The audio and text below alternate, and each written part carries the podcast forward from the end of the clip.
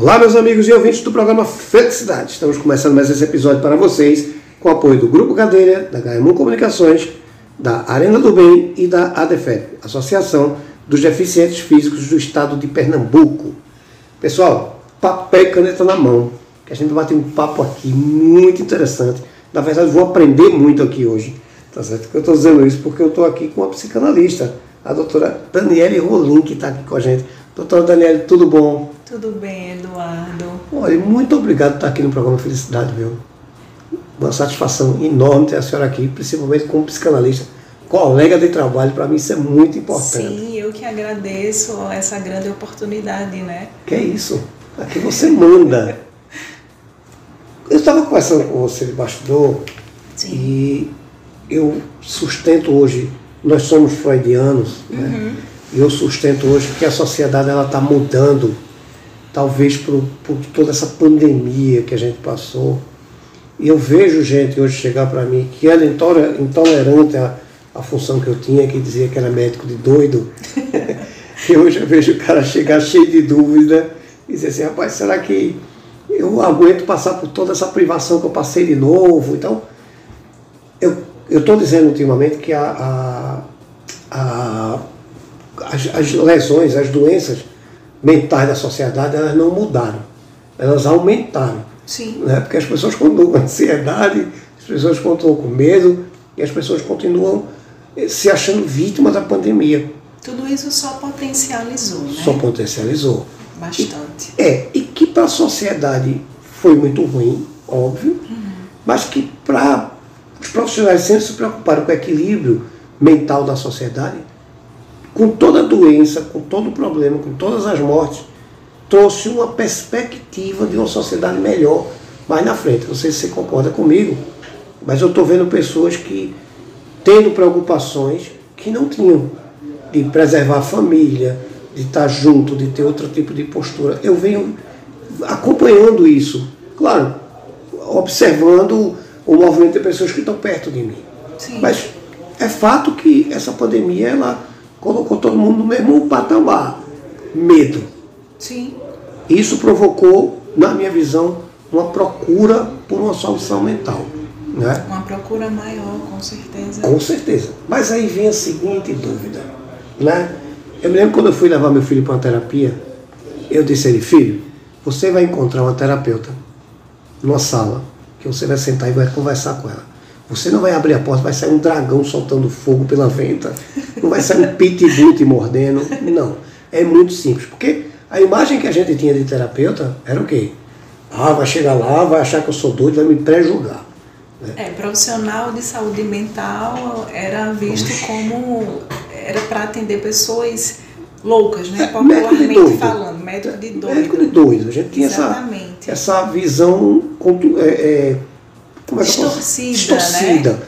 E que agora você vê que com aquele susto da pandemia as pessoas começaram a entender que você tem que estar fortalecido mentalmente. Né? Sim, equilibrado, Pois é, né? mas veja, muita gente nunca passou por uma terapia.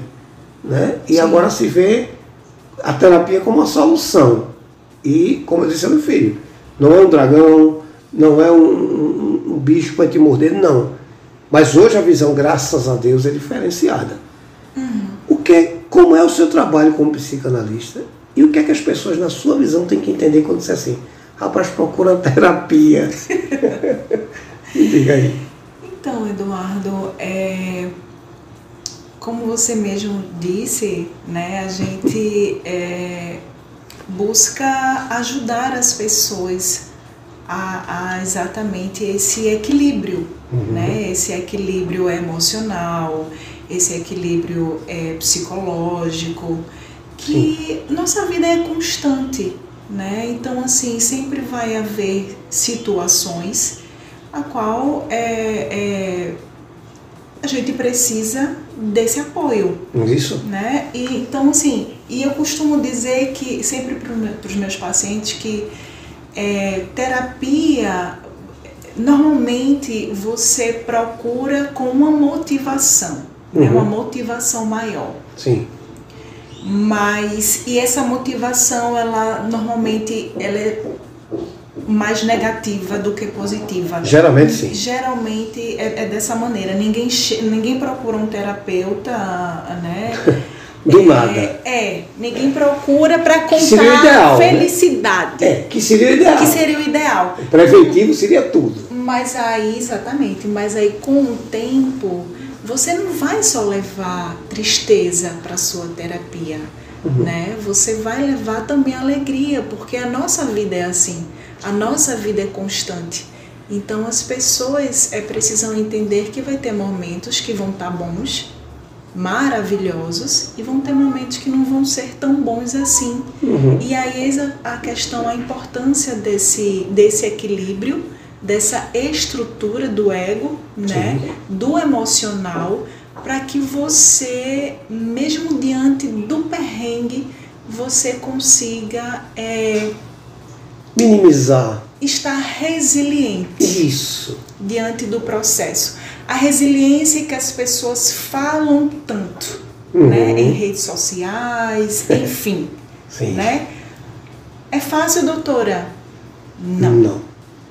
Para isso requer tempo de análise, uhum. requer tempo de acompanhamento. Aceitação. Sim. Né? Que acho de, que é o maior caso. Sim, de construção e desconstrução. Desconstrução. Também. Muito, muito. De autoconhecimento. Então, é. terapia é isso. É, e com um grande reforço da terapia que é a vontade de se entender. Isso. Acho que a pior parte é você querer fazer. E a mais importante. É a mais importante, é o seu autoconhecimento. Sim. Né? É você saber, é você passar a entender por que algumas escolhas na sua vida. Uhum. Né? É, é você também aprender a, a gerenciar também o seu processo. Né?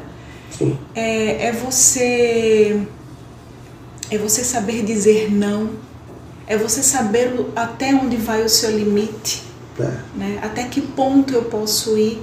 Né? Uhum. O, o, que é que me faz ter o, é, o processo equilibrado para que eu possa, é, de fato, entender que isso aqui me faz bem é, ou não? Engraçado, o não é uma vitória. Sim. Aprender ou não é uma vitória. Aprender a dizer não. É, é, é uma vitória que, se a sociedade talvez aprendesse, isso eu digo todos os dias, se a gente aprendesse a dar um não justificado, um não certo, seguro, uhum. a gente tinha 50% menos de problema na sociedade. Sim. Né? Porque essa expectativa de um sim, uhum. sabendo que é um não, uhum. isso acaba com qualquer relação. Sim. Sociedade, oh. casamento, filho e pai. O que você pensar às vezes um não muito bem fundamentado uhum. evita muita crise. Evita muita é, coisa. E isso é uma vida. coisa que a gente viu na pandemia acontecer.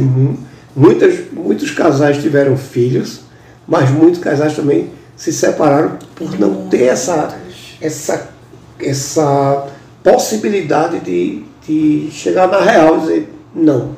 Uhum. Esse não faltou muito. E é um gerador de crise. Sim tamanho, né? que muita gente não tem essa noção.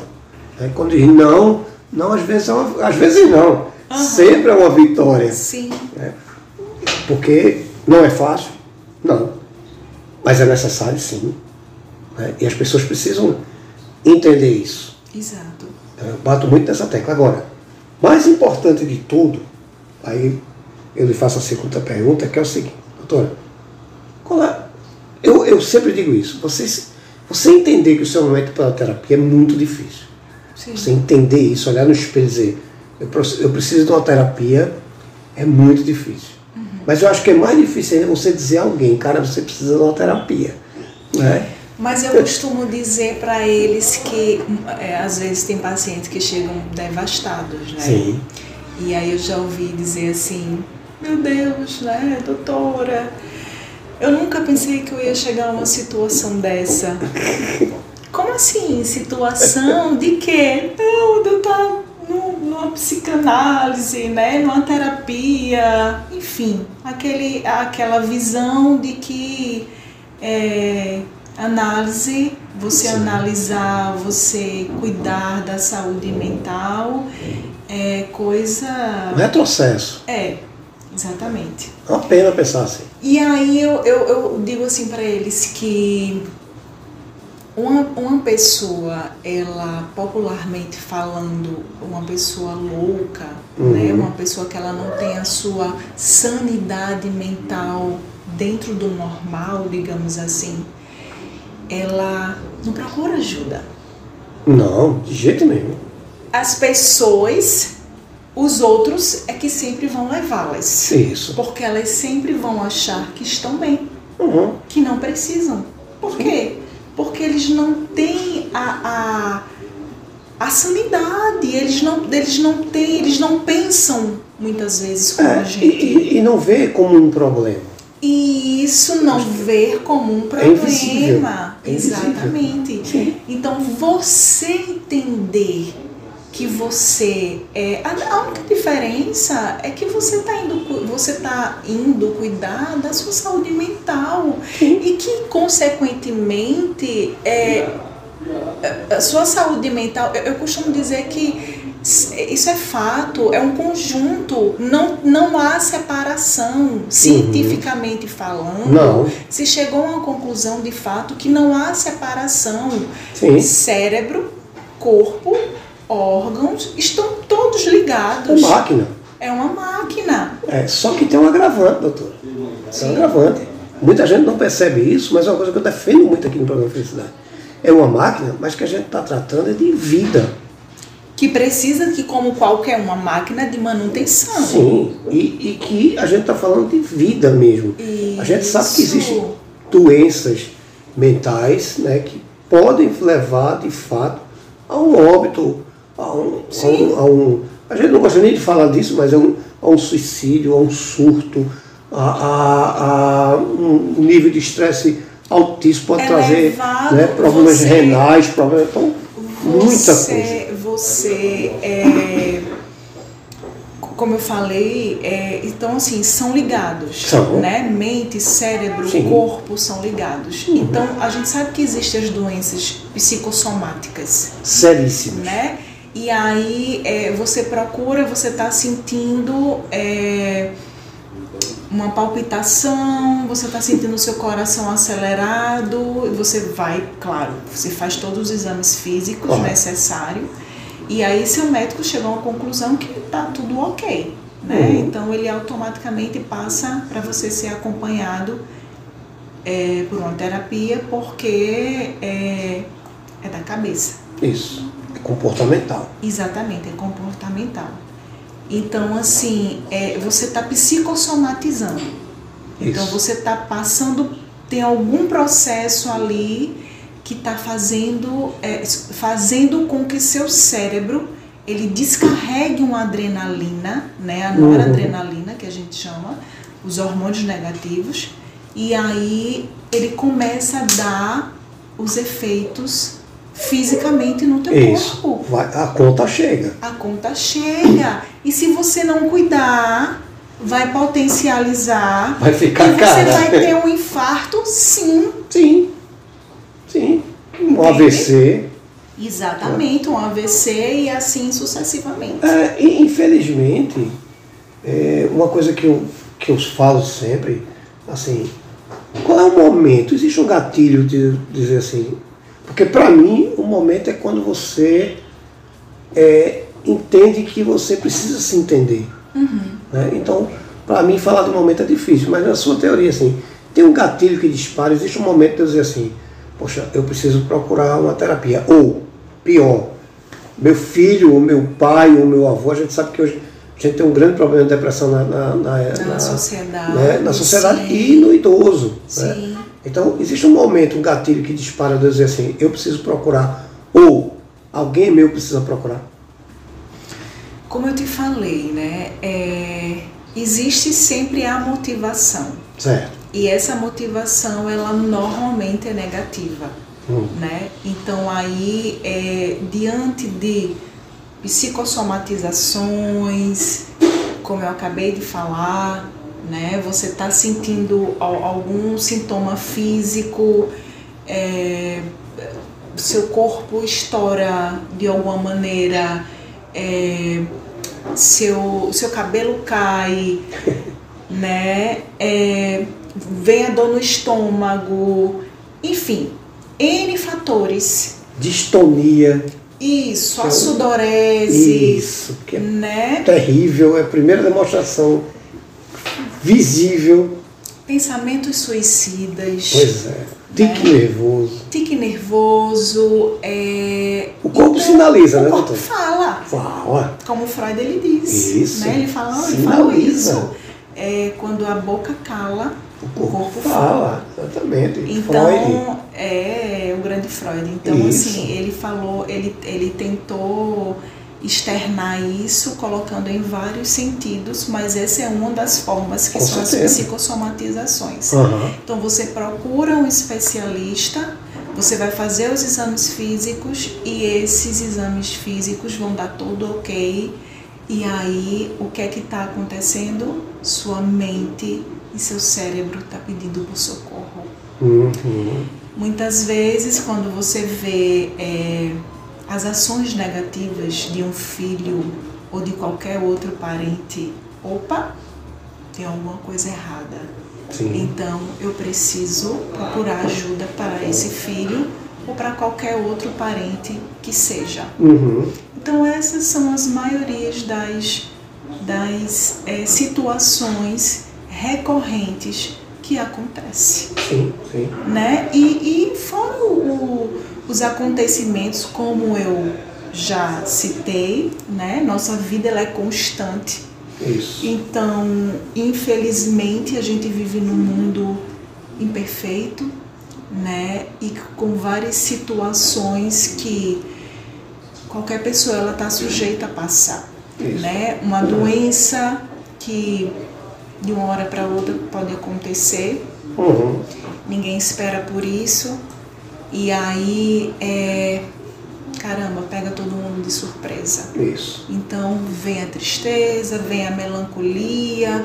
Muitas vezes esse paciente ele quer se entregar, né? E aí a gente precisa acompanhar esse paciente para poder ajudá-lo a tentar se fortalecer, a tentar implantar a positividade, a resiliência para que ele, mesmo nesse momento tão difícil, ele consiga manter a positividade e ele consiga fazer esse tratamento de alguma forma.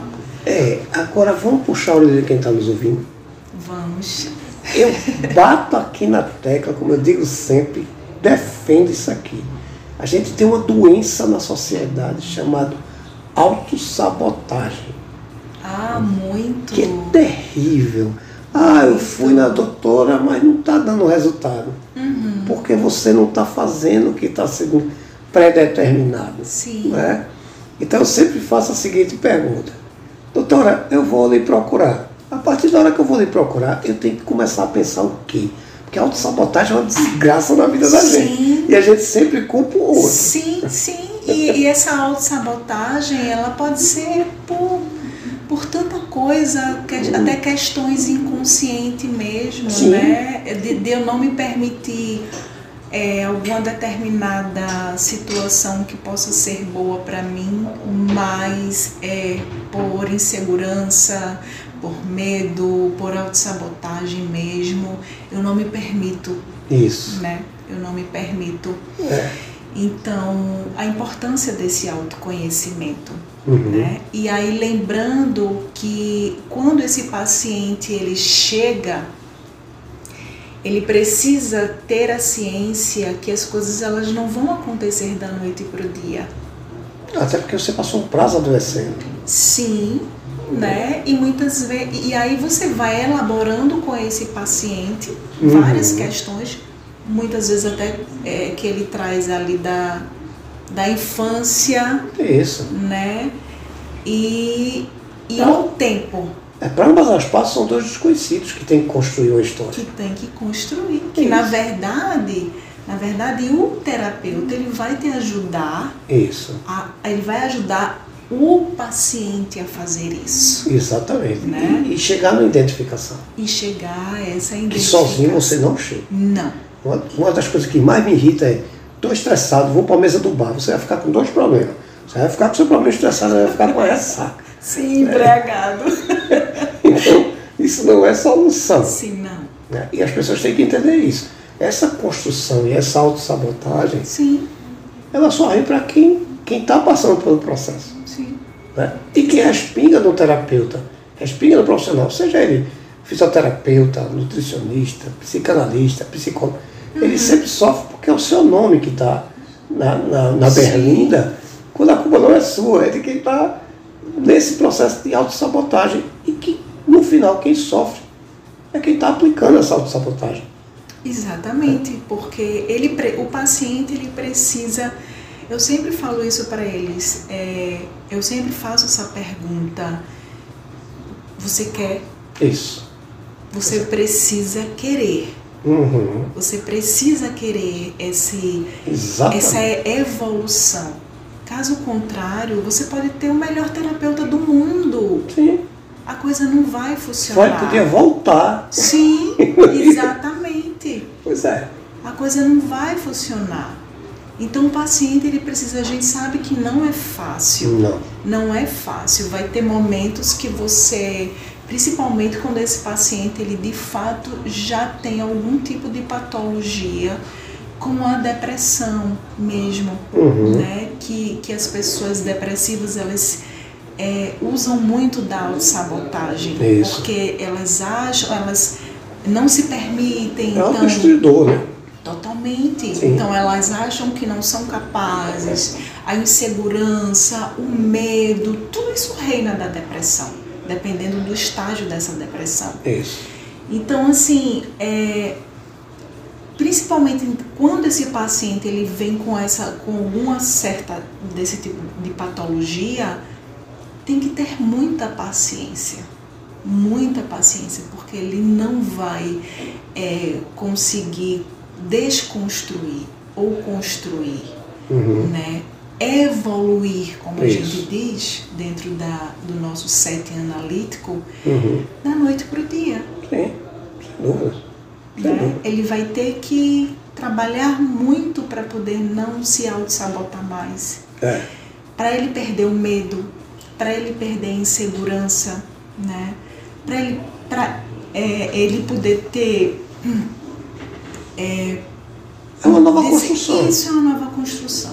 Sim. É uma nova E construção. que, e que depende única e exclusivamente dele. É, mas é, é isso que ele precisa Eu saber. acho que é 90% dele, 10% do Sim. terapeuta. Sim, sim, Né? porque o terapeuta ele vai, ele vai te ajudar Tecnicamente, tecnicamente, Sim. né, teoricamente, Sim, porque é sim. para isso que a gente lógico. a gente aprende, a gente estuda, Sem dúvida. né? Então, a gente vai fazer com que esse paciente ele pense, Isso, exatamente. né? E se ache. Então, e se ache. Essa é é a parte complicada. Se você não se aplicar, você não vai progredir. Não adianta. Não, não adianta. Por mais que você cobre, por mais que você ache que você está indo no caminho certo, se você não seguir diretrizes, você vai ter problema Exatamente. sempre. E você vai sempre se achar mal resolvido. Eu acho que esse é o problema. É. Doutora, quero, eu sei que a senhora faz atendimento online. Sim. Eu quero ter a senhora acompanhando o processo comigo, eu quero que a senhora faça um atendimento meu. Como é que esse tipo de atendimento acontece e como é que eu vou lhe achar? Então, é, eu faço atendimento online, né? Certo. E faço presencial também. Uhum, E aí é, tem o meu contato. certo, Qualquer coisa pode entrar em contato comigo. certo. Que a gente, é, nós organizamos aí. O contato é pela rede social, pelo WhatsApp, como é que funciona? Pode ser pela rede social, Como é pode a ser gente pelo acha? WhatsApp também. Tem o Certo. meu número. Certo. É, O seu número então qual é? é o 081 99246 1284. Certo. E nas redes sociais? Nas redes sociais é o arroba rolinha underline Dani. Certo. Veja, Dani atendimento com Y. Dani com Y. Isso. Então, arroba, rolim, É, underline Dani com Y. certo. Veja, atendimento online, ok. Atendimento presencial em Recife também. Em, em Recife. E, isso, em Recife também. A gente, nós estamos. É, Hum. Eu estou de mudança, então eu estou organizando o endereço. Certo. E aí, com mais informações, eu passo para você. Venha-se embora de novo para cá. para te dar as informações Lógico. de onde eu estou atendendo é, presencialmente aqui em Recife. Perfeito. Olha, eu sei que sua vida é corrida. É um vou- pouquinho. É, mas eu vou lançar um desafio. Certo. Veja só.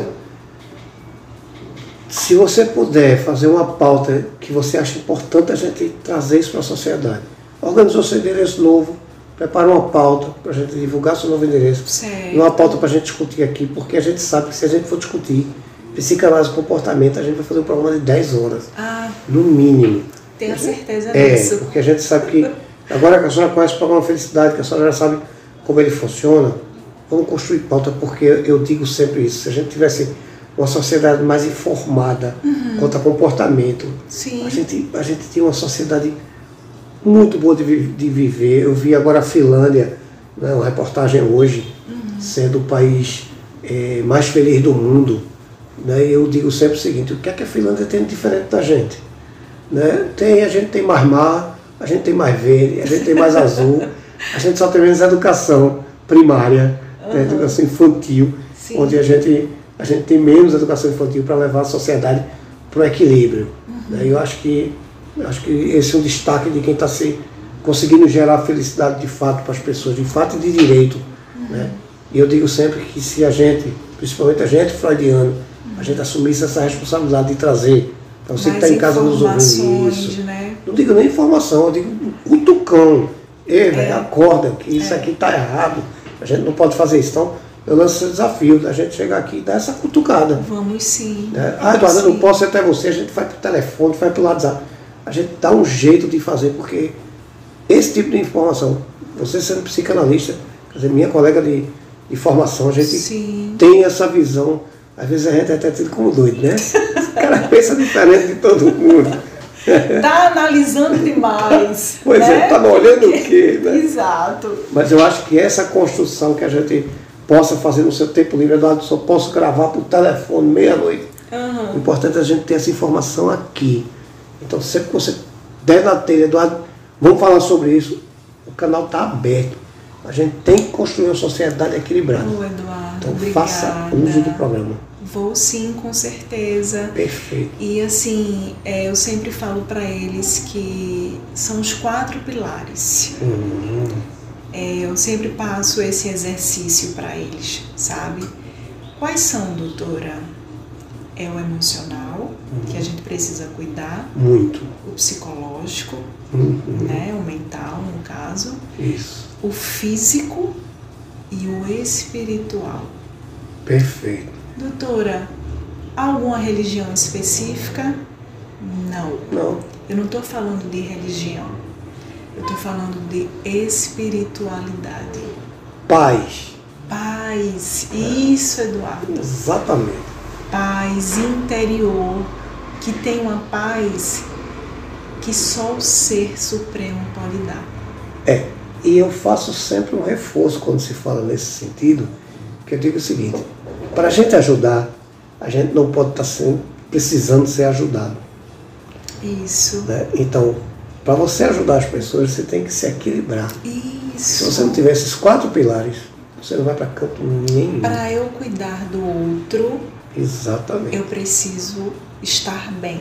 Eu Estar preciso cuidado. me cuidar primeiro. Isso. Exatamente. E é por isso que eu passo isso é, para outras. Às- vezes chegam os pacientes, né? E, e aí vem acompanhado, e esse acompanhante ele tá tão adoecido quanto o paciente que ele leva para mim. Sim, verdade. E aí eu digo, ó, encaminho para outro profissional. Isso é comum. Sim, Isso é que, isso é que dói. é muito. Isso é comum. Então você vê que é uma situação bem sistemática, Sim. né? E, infelizmente, com a educação que a gente tem, com todas as barreiras né, que a gente tem na sociedade, por enquanto interminável, mas eu acredito um dia que a gente vá Vamos chegar lá. ter essa mudança. Sim, vamos chegar lá. Doutora, eu quero agradecer mais uma vez. Muito obrigado pela sua entrevista. Oh, meu querido, eu que agradeço por essa oportunidade isso. maravilhosa. Que bom que gostou. Sim, muito. E estamos juntos, né? Vamos embora. A Faça uso partir do de programa. agora, estamos juntos sempre. Vamos embora. Só essa pauta que a gente vem aqui para orientar, para mostrar e para puxar a orelha também. sim. O quanto é importante tudo isso. Pois é, exatamente. Então, faz parte do processo do não também. Também, também. Doutora, muito obrigado. Boa volta para casa. Fique com Deus. Amém, obrigada. Vocês em casa fiquem com Deus e até o próximo episódio. Muito obrigado, doutora. Eu que agradeço. Obrigada, pessoal.